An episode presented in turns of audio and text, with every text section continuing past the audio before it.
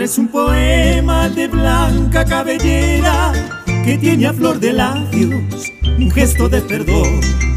No importa si te ausentas, igual ella te espera, te abraza como un niño, te besa con pasión.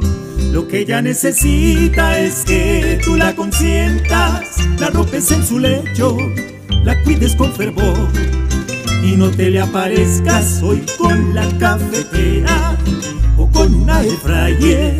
no arruines la función.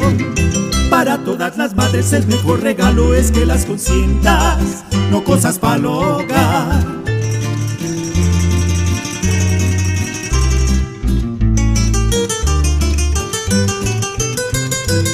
Si le das una cosa, elige con cuidado.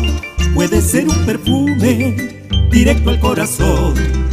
Pero nada de vasos, de cosas del mercado. El kit para lavar baños o la olla del arroz.